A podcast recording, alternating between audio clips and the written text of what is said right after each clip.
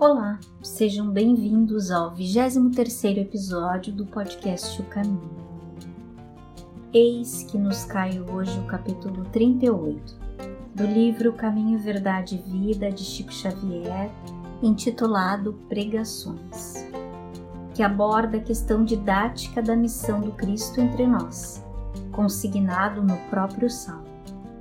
Ora, se neste capítulo temos no Salmo dois aspectos a serem vistos, temos também ainda um terceiro aspecto, dado a citação do Emmanuel ao final.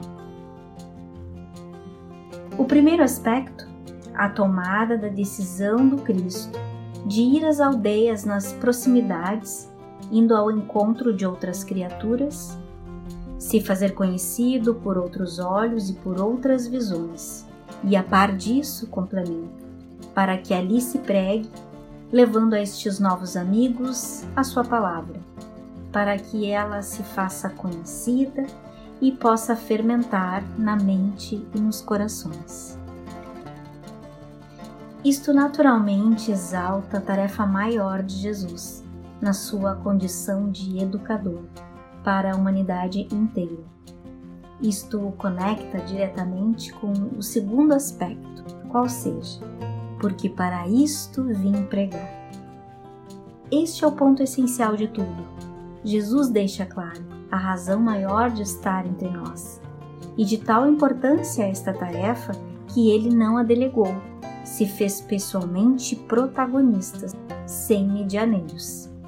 Consciente da sua tarefa e das agruras que dela decorreram, como todos nós sabemos mas essencial como é, Jesus falou para o seu próprio tempo e também para os milênios que viriam, aconselhando-nos e dando-nos as diretrizes que nós não soubemos captar e muito menos compreender.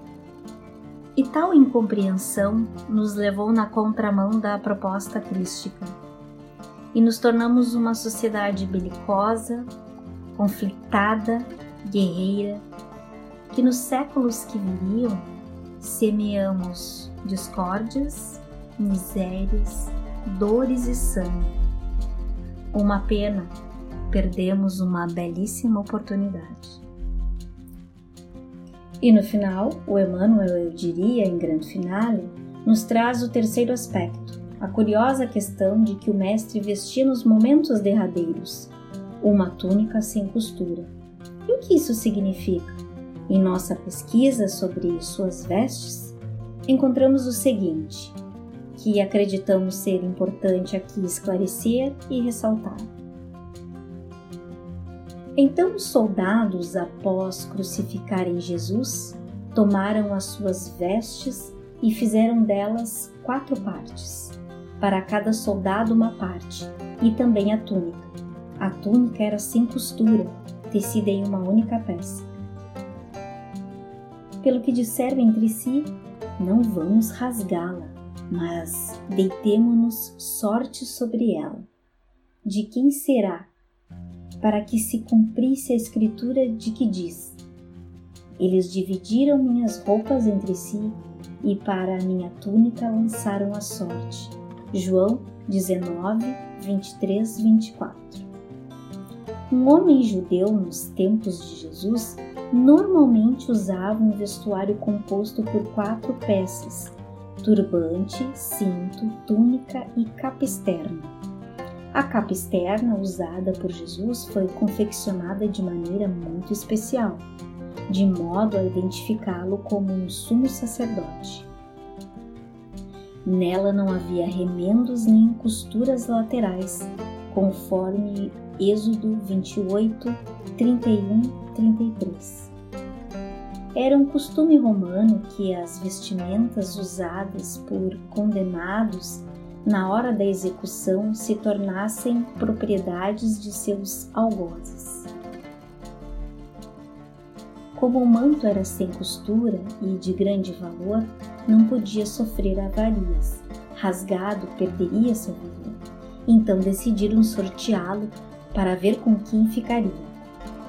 Hoje somos convidados a olhar para o sacrifício da cruz e o Cristo ali crucificado com maior valor e importância. Os soldados romanos conheciam apenas o preço daquelas vestes, mas não o seu valor.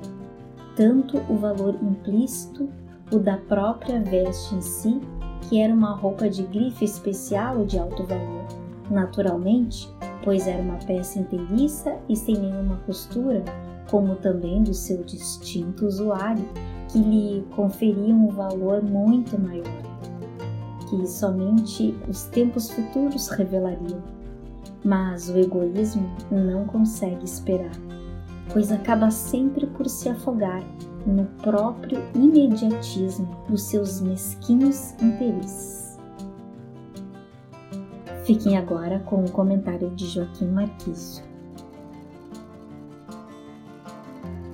Olá, amigos companheiros desta jornada sistemática que estamos fazendo, buscando nos harmonizar e nos integrar aos conceitos maiores e superiores da vida, buscando com isso nos aproximarmos em espírito e verdade das palavras e dos sentidos e significados de tudo quanto Cristo veio nos legar e que dois mil anos se passaram sem que dessemos o devido tratamento e não metabolizamos estes ensinos fantásticos e redentores que seriam seguramente a solução de toda a complexa problemática humana. Quanto mais nos afastamos, mais nos complicamos e estamos aqui numa hora crítica, tentando achar a porta de saída deste intrincado labirinto que cada vez é mais complicado e cada vez damos mais voltas e não achamos a saída. Mas, enfim, construímos e vamos ter que esgotar, de uma maneira ou de outra, por bem ou por mal, vamos ter que nos qualificar às pressas e com atraso já. Então, nos cai hoje o capítulo 38 do Caminho, Verdade e Vida, que tem por título Pregações. E o salmo assim nos diz: E ele lhes disse: Vamos às aldeias vizinhas para que eu ali também pregue porque para isso vim. Marcos, versículos 1 a 38. E Emmanuel assim considera sobre este versículo, sobre este salmo. Neste versículo de Marcos, Jesus declara ter vindo ao mundo para pregação. Todavia, como a significação do conceito tem sido erroneamente interpretada, é razoável recordar que, com semelhante assertiva, o mestre incluía no ato de pregar todos os gestos sacrificiais de sua vida. Geralmente, vemos na Terra a missão de ensinar muito desmoralizada a ciência oficial dispõe de cátedras. A política possui tribunas. A religião fala de púlpitos. Contudo, os que ensinam, com exceções louváveis, quase sempre se caracterizam por dois modos diferentes de agir. Exibem certas atitudes quando pregam e adotam outras quando em atividade diária. Daí resulta a perturbação geral, porque os ouvintes se sentem à vontade para mudar a roupa do caráter. Toda dissertação moldada no bem é útil. Jesus veio ao mundo para isso. Pregou a verdade em todos os lugares fez discursos de renovação comentou a necessidade do amor para a solução de nossos problemas. No entanto, misturou palavras e testemunhos vivos. Desde a primeira manifestação de seu apostolado sublime até a cruz. Por pregação, portanto, o Mestre entendia igualmente os sacrifícios da vida, enviando-nos divino ensinamento. Nesse sentido, conta-nos o Evangelho que o Mestre vestia uma túnica sem costura na hora suprema do Calvário.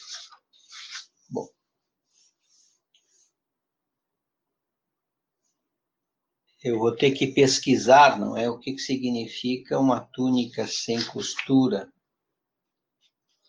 Não tenho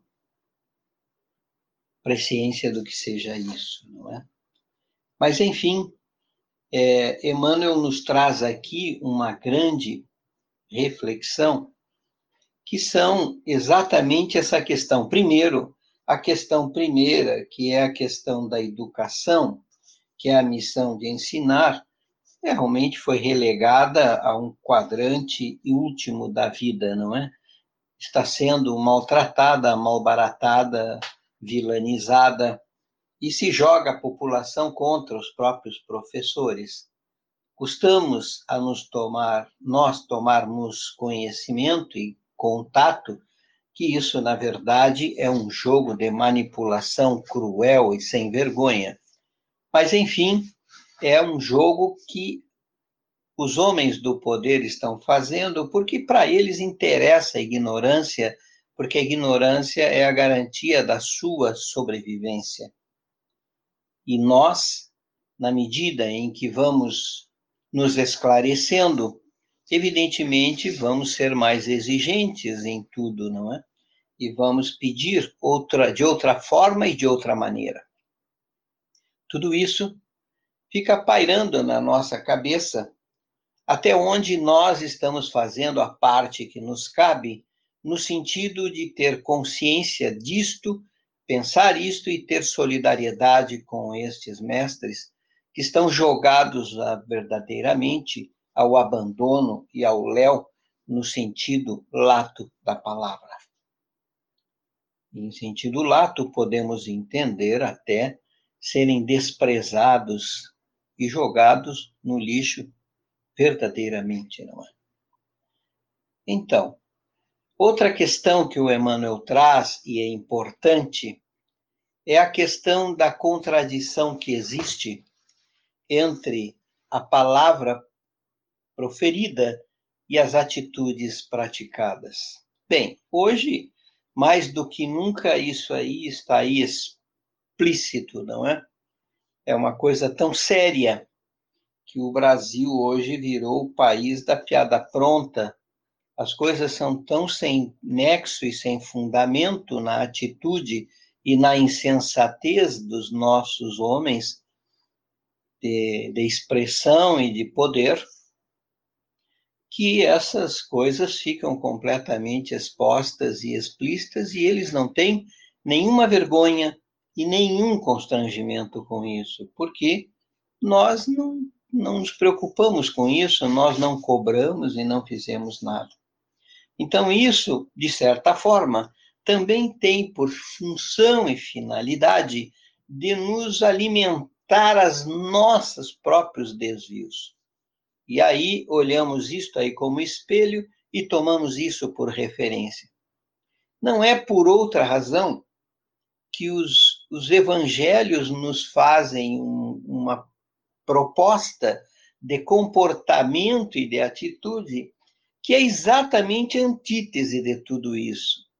Porque Jesus conhecia na nossa essência os nossos processos de evolução e os nossos caminhos que teriam que ser trilhados, não é? E ele, naturalmente, ele sabia que não podia estar falando para aquela geração, nem para a seguinte, nem para a seguinte, e que teríamos uma longa caminhada a percorrermos. E ainda temos, não é? Na verdade, o que ele queria é que nós tivéssemos a noção da espiritualidade como referência, como padrão e como medida. Só que espiritualidade é uma, é uma, é uma conduta e é um comportamento que os evangelhos nos incitam e nos trazem, que ele é exatamente a negação desses padrões, desses parâmetros e desse deste mundo que está aqui, não é? Porque aqui é o mundo do apego, é o mundo denso que interessa a alimentação dos sentidos e nutrir-nos esses sentidos. E tudo aquilo que faz isso encontra eco em todos nós, na maioria de nós. É? Tanto que são poucos na humanidade hoje aqueles que se dispõem a se abrirem a uma reflexão diferente e a uma visão diferente e uma atitude diferente. Porque isso custa tão caro e é tão difícil, ele tem que abrir mão de tantas coisas que nós, por vezes, recuamos. E muitos de nós recuam mesmo aqueles que tendo sendo tocados por essa, já tendo uma consciência que lhes permitiria avançar, se sentem receosos porque tem que abrir mão de tanta coisa que a dúvida fica maior e a insegurança é muito maior. E aí preferimos ficar no comodismo do vale e não ousamos enfrentar a subida ao monte. Ora, na medida em que nós não ousamos não é, e ficamos numa posição confortável, entre aspas, porque essa posição confortável que está sendo desconfortada é essa posição que está sendo mexida profundamente, porque a maioria da gleba humana ela está sendo cutucada de muito perto. E, esta, esse cutuco é para chamar exatamente para uma necessidade de visão exatamente dentro dos preceitos daquilo que o Cristo veio nos trazer. Esta foi a grande pregação. Jesus pregou para os tempos que viriam. Jesus pregou para o futuro. Ele olhou, ele mirou lá na ponta e ele sabia tudo o que seria e todo o processo que teríamos que passar, porque a Terra não é o único planeta a viver este processo. Só que o nosso processo está gravado. Está gravado por muitas inconsequências, consequência da nossa imaturidade e da nossa irresponsabilidade como seres e como espíritos. Primeiro, porque nós não só matamos, crucificamos e torturamos um avatar do universo, como também estamos dando uma mão de obra no nosso processo de transição gigantesca, porque somos muito insensatos, somos muito imaturos e muito é, infantis nos nossos modelos, nas nossas concepções. E daí decorrem todas as nossas dificuldades. Daí decorrem aonde nós estamos nos atrapalhando com nós mesmos estamos batendo cabeça, estamos batendo nos outros e não conseguimos achar a porta de saída deste intrincado e complexo labirinto que acabamos nos metendo, porque foi o que nós fizemos do nosso processo civilizatório. E é esta questão que agora vem à pauta e está na tona. O que fazer? Como fazer? Definitivamente não tem solução e não tem perspectiva fora dos padrões do Cristo. Ou nós mergulhamos em nós mesmos, conscientes da importância desta hora, da gravidade desta hora e de que não podemos ficar inertes e impotentes nesta hora, porque mais do que nunca é preciso agir, é preciso interagir, é preciso romper com esta inércia porque este establishment, esse estado de coisas que nós criamos e modelamos, vai acabar de um jeito ou de outro. Já está acabando.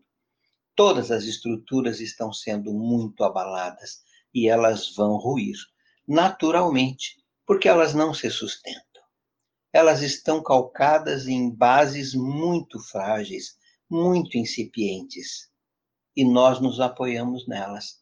Então, na medida em que nos apoiamos no que não tem consistência e substância, estamos aí loucos e insanos e assustados diante da, das repercussões e das possíveis consequências. Tudo isso só tem um único jeito: ou voltamos-nos para o Cristo, em espírito e verdade, com absoluta sinceridade e honestidade de propósito, então aqueles que tiverem olhos de ver, que mais do que nunca vejam, se antecipem lancem as suas fichas nesta possibilidade, porque ela a única alternativa que dispomos para encontrar respostas satisfatórias a toda a nossa gama de necessidades, dores e aflições. Não tem outra alternativa. É ilusão pensar em outro modelo, em outras possibilidades. Enfim, senhores, que o Cristo seja em nós, por nós e com todos nós, mesmo e principalmente nestes complicados tempos, delicados e desafiadores, porque o Cristo, no seu amor infinito, não vai desistir de nós. Um grande beijo no coração de todos e até, companheiros. Seja a mudança que você quer ver no mundo. Obrigado por nos ouvir até aqui. Nosso podcast você encontra nas principais plataformas, como Anchor, Spotify, Google Podcast, entre outras. Baixe um desses aplicativos em seu celular, inscreva em nosso podcast e compartilhem com toda a sua família. Eu sou a Valentina e nos encontramos na próxima quarta-feira. Te espero lá.